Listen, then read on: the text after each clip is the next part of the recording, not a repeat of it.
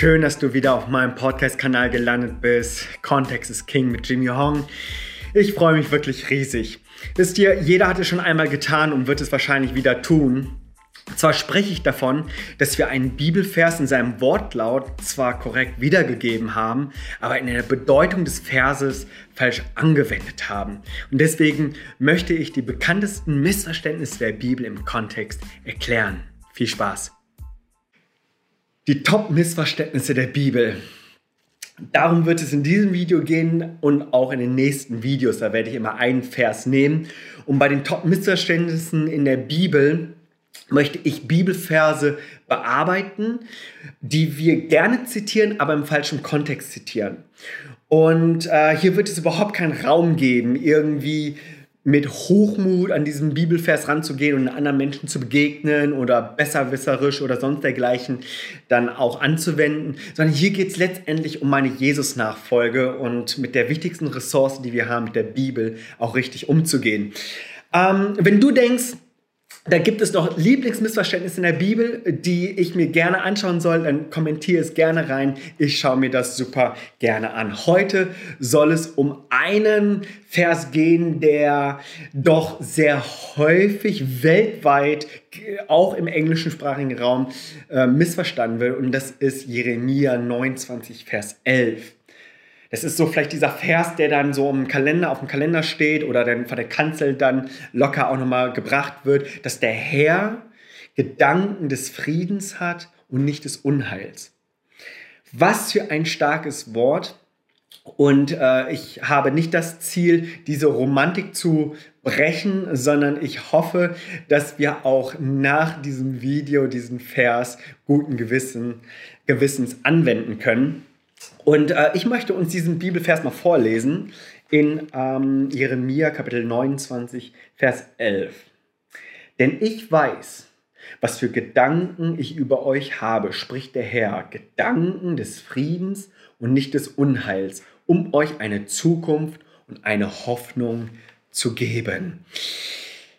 Das sind absolut tröstliche Worte und ich äh, würde auch auf alle Fälle auch heute und jetzt noch Ja und Amen dazu sagen. Wenn es allerdings dafür angewandt wird, zu sagen, schau mal, dieser Vers verheißt mir, dass ich mit Gott überhaupt keine Probleme mehr haben werde.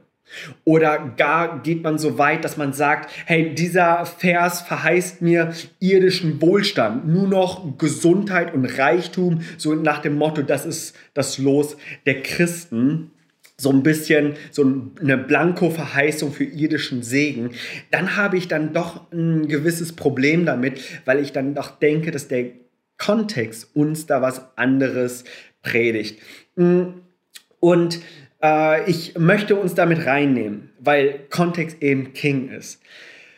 Und ich werde ein bisschen über Jeremia und über die Geschichte Israels uns was sagen. Und hier geht es gar nicht so darum, hier äh, uns einen Geschichtsunterricht zu geben, sondern es geht äh, darum, dass wenn wir über das Alte Testament sprechen und gerade wenn es um die Propheten geht, dass wir nicht drumherum kommen, dass wir das lesen, auch aus der Perspektive der damaligen Geschichten, der damaligen Zeit. Ähm, und wir finden hier Jeremia, der vor und während des Exils, des babylonischen Exils, prophezeit hat und geschrieben hat und gepredigt hat.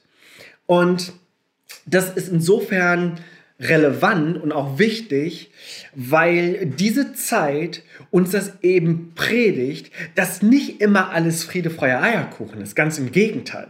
Hier ist richtig Halligalli, hier ist richtig Chaos, hier ist richtig Krieg und Gefangenschaft. Und Mitten in dieser Zeit spricht Jeremia rein. Und das, das Exil ist für die Juden, ist, das ist das Ereignis, ein einschneidendes Ereignis, auch in ihrer Religion. Wieso? Denn eben mit dieser Gefangenschaft wurde ihr Land auch zerstört und somit auch ihr aller, aller heiligstes und wichtigstes Tempel. Und mein Alter Testamentlehrer, der hatte uns das so wirklich eingeprägt. Er hat gesagt, wenn ihr alle Zahlen auch vergesst, diese Zahl müsst ihr euch merken. 5, 8, 6. Also vergiss 666, 586, 586 vor Christus. Das ist das Datum, was so entscheidend war und das ist das, ähm, die, die Tempelzerstörung. Und wir ähm, sehen das, dass nämlich das so einschneidend war, dass viele, viele Propheten das entweder vorhersagten oder aber währenddessen ihnen geschrieben hat, dem Volk, dem, dem gefangenen Volk, so haltet durch. Ähm, und dann haben wir zum Beispiel Bücher wie Esra oder Nehemiah, die dann an dem Wiederaufbau der Stadt und des Tempels dann auch gearbeitet haben. Ähm, lasst uns gerne ruhig mal einen Schritt weiter in die Geschichte gehen. Ich werde euch äh, dann auch am Ende sagen, warum ich so weit ausgeholt habe. Etwas äh, über 1000 ähm, Jahre vor Christus haben wir, dass Israel von einem Nomadenvolk zu einem Königtum gelangt ist. König Saul. Und später dann David der große König, der mit dem Verein Israel unterwegs war. Und wir lesen aber schon im 9. Jahrhundert vor Christus, dass sich, das, äh, dass sich Israel geteilt hat. Und das sehen wir dann schon bei, den, ähm, bei dem Sohn Salomo. Wir sehen, dass es dann ein Nordreich gab und ein Südreich. Das Nordreich wird dann seither immer als Israel auch verstanden und so genannt. Aber Israel bedeutet nicht gleich für das Südteil, Süd, das Südreich, das war Juda mit der Hauptstadt Jerusalem. Im Nordreich Israel mit der Hauptstadt Samaria. Und so ist es wichtig zu verstehen, dass wenn gerade in dieser Zeit äh, wir von Israel sprechen, nicht immer das ganze Land einheitlich gemeint ist. Weil wenn du das immer als eine Einheit siehst, wirst du einige Differenzen und Zeitsprünge und Könige nicht verstehen. Deswegen ist das hier an jener Stelle nochmal relevant. Der Grund, warum ich da nochmal aushole, ist, weil 722 vor Christus wurde das Nordreich erobert von Assyrien. Und das wurde erobert, weil das Volk Israel, Achtung, nur das Nordreich, ungehorsam war.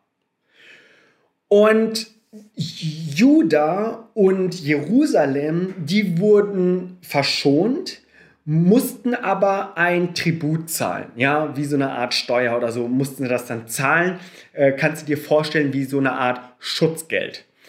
Und das Ding war, dass Jeremia prophezeit hat, in einer Zeit, wo der Norden seine Lektion dann auch schon lernen musste und äh, diese Lektion auch teuer bezahlt hat, aber das Südreich mit Juda und Jerusalem hatte noch Bestand. Und die wähnten sich wahrscheinlich auch so in Sicherheit. So, wir, wir drücken unser Geld ab und so läuft alles. So, die Welt macht Assyrien, die hat die Hand drauf. Ist ja okay, Hauptsache, wir sind in Sicherheit.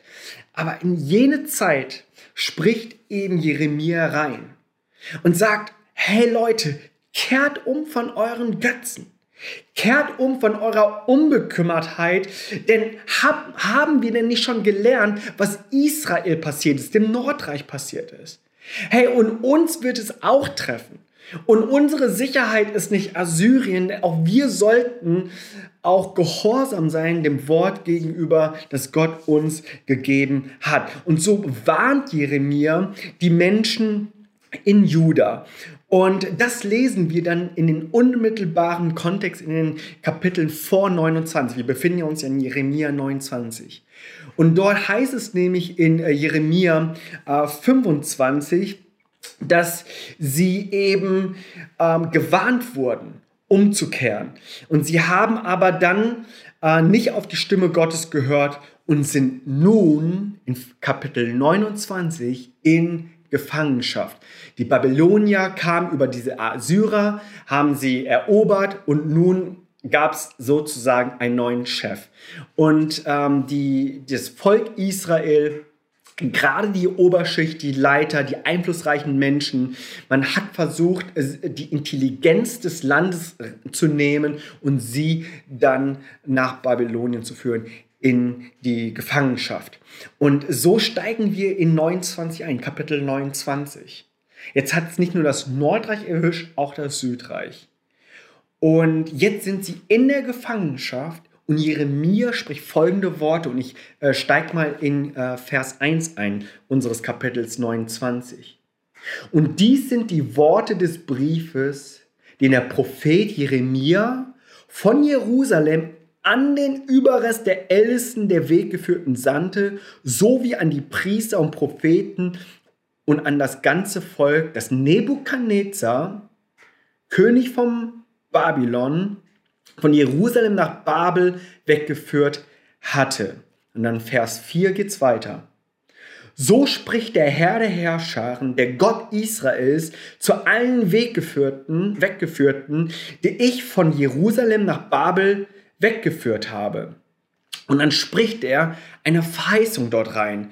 Er sagt er, baut Häuser, heiratet und, und, und, und sagt so, hey, äh, pflanzt Weinberge wieder an, weil es gibt eine Hoffnung für euch. Finde ich schon total erstaunlich. Also Gott kommt da nicht daher und sagt, ey Leute, ich äh, habe eine Ansprache jetzt für euch, ihr habt nicht auf mich gehört, jetzt hoffe ich, dass er auf mich hört. Ja, er kommt da nicht mit der Route und sagt so, habe ich euch doch gesagt. Ja, oder so nach dem Motto, das geschieht euch recht sondern er kommt mit einem Wort der Hoffnung, dass er sagt, in dem Zustand, in dem ihr jetzt seid, ja, das ist eine Strafe, das ist eine Ermahnung, aber es gibt Hoffnung. Und der Herr verhieß, dass er sich nach einer gewissen Zeit wieder äh, das Volk Gottes wieder zurückbringen würde. 70 Jahre lesen wir dann auch im Jeremia 29, Vers 10. Da heißt es nämlich, für wahr, so spricht der Herr, wenn die 70 Jahre für Babel gänzlich erfüllt sind, werde ich mich euer annehmen, um mein gutes Wort euch an diesem Ort zurückzubringen, an euch erfüllen. Das bedeutet, der Kontext von Vers 11 ist, dass sie Erkenntnis haben sollen ihrer Schuld. Sie sollen eine Erkenntnis darüber haben. Also wir, wir, wir, wir lesen in diesem ganzen Kapitel darüber, ja, es gibt Hoffnung, sie sollen heiraten und der Weinberg und so. Aber wenn wir uns da mal diese Verse anschauen, da heißt es, dass sie umkehren sollen, dass sie Buße tun sollen. Schaut mal in den folgenden Versen, nach Vers 11, möchte ich euch mal ein paar äh, Auszüge mal vorlesen. Äh, Verse 12 bis 14, da heißt es, und ihr werdet mich anrufen und hingehen und zu mir flehen und ich will euch erhören. Hier ist nichts mit irgendwie Friede, Feuer, Eierkuchen. Hier geht es um Versöhnung. Hier geht es um Reue. Hier geht es um Umkehr. Ja, ihr werdet mich suchen und finden, wenn ihr von ganzem Herzen nach mir verlangen werdet. Und ich werde mich von euch finden lassen. Was für eine Verheißung. Das ist meine Verheißung. Wenn wir suchen, dann lässt er sich auch finden, spricht der Herr. Und ich werde euer Geschick wenden und euch sammeln aus allen Völkern und von allen Orten, zu denen ich euch verstoßen habe, spricht der Herr, und ich werde euch wieder an den Ort zurückbringen, von dem ich euch weggeführt habe. Also ihr seht, dass dieser Vers nicht eine Verheißung ist, dass man keine Probleme mehr haben wird. Es ist auch erst recht keine Verheißung, dass wir irdischen Wohlstand bis ins Unermessliche haben, ohne Sorgen leben werden. Vielleicht finden wir Bibelverse, die uns diese Hoffnung darauf geben, aber eben jener Vers in Jeremia 29, Vers 11, der wäre äußerst ungeeignet, darüber zu predigen. Ich fand es nochmal ganz interessant, wie die Hoffnung für alle unseren Vers, Vers 11, dann auch übersetzt hat ist jetzt in der Übersetzung nicht ganz treu, aber die haben die Bedeutung dessen, haben sie aufgegriffen und das fand ich hochinteressant. Eine Hoffnung für alle steht unser Vers in folgenden Worten, denn ich allein weiß, was ich mit euch vor, vorhabe. Ich, der Herr, habe Frieden für euch im Sinn und will euch aus dem Land befreien. Also hier heißt es, dass er äh, Frieden für, für uns im Sinn hat oder für die Menschen in Israel, dass er Frieden für sie im Sinn hat und will sie aus ihrem Leid herausholen. Also hier ganz klar, dass sie im Leid sind. Und ich gebe euch wieder Zukunft und Hoffnung. Mein Wort gilt. Und in diese scheinbar auswegslose Situation des Exils verspricht Gott ihnen, ja, ich habe eine Zukunft für euch. Ich habe Hoffnung für euch. Gott hat euch noch nicht aufgegeben. Ich habe dich noch nicht aufgegeben, sagt Gott. Der Friede von Gott spricht dir ganz klar, dass es einen positiven Ausgang haben wird, aber es ist kein vordergründiger Erfolg oder finanzieller Gewinn hier in unserer Bibelstelle. Also Gott unterstreicht vielmehr so seine Absicht zu retten. Gott unterstreicht seine Absicht zu retten. Er will dein Retter sein. Er will nicht dein Cola-Automat sein. Er will nicht irgendwo deine sieben richtigen Lottozahlen sein, sondern er hat die Absicht zu retten, dein Retter und Erlöser zu sein und ruft eben zur Umkehr auf. Denn Gott hat Gedanken des Friedens. Ich habe mich gefragt, was dieser Vers uns äh, heute dann so mitbringen möchte. Und ich möchte dir einfach auch sagen, dass wir auch mitten im Leid wissen dürfen, dass es einen Retter gibt. Und dass auch wenn die Zukunft nicht uns alles nur rosig und Friede, Feuer, Eierkuchen verspricht, dass wir trotzdem vertrauen dürfen, dass Gott unser Retter ist und dass das nicht dem Zufall überlassen ist, mein Leben, sondern, wenn du so willst, einem Gottfall. Ich äh, möchte dir zwei Dinge mitgeben, die du vielleicht ähm, dir auch nochmal äh, zur Vertiefung das auch nochmal mitgeben möchtest. Also Jeremia Kapitel 25 bis 29. Vielleicht möchtest du das einfach mal in einem Stück lesen. Jeremia 25, da waren sie noch vor dem Exil bis Kapitel 29, wenn sie dann im Exil sind. Ähm, ich fände es cool, äh, ich würde mich freuen, ich feiere das total, wenn du äh, dieses Video kommentierst, äh, wenn du einfach nochmal sagst, was du aus diesem äh, Bibelvers mitgenommen hast für dich persönlich. Mm, und nicht vergessen, jede gute Story lebt davon, dass ihre ganze Geschichte erzählt wird. Kontext ist King. Voll cool, dass du dir diese Folge bis zum Ende angehört hast. Ich hoffe, es hat dir gefallen. Hey, auch du darfst natürlich deine Meinung und deine Argumentation sagen. Das würde mich total interessieren. Vielleicht möchtest du dafür auf YouTube kommen oder mir auf Instagram schreiben. Äh, verbinde dich doch gerne mit mir. Ich äh, würde mich total freuen. Bis dahin.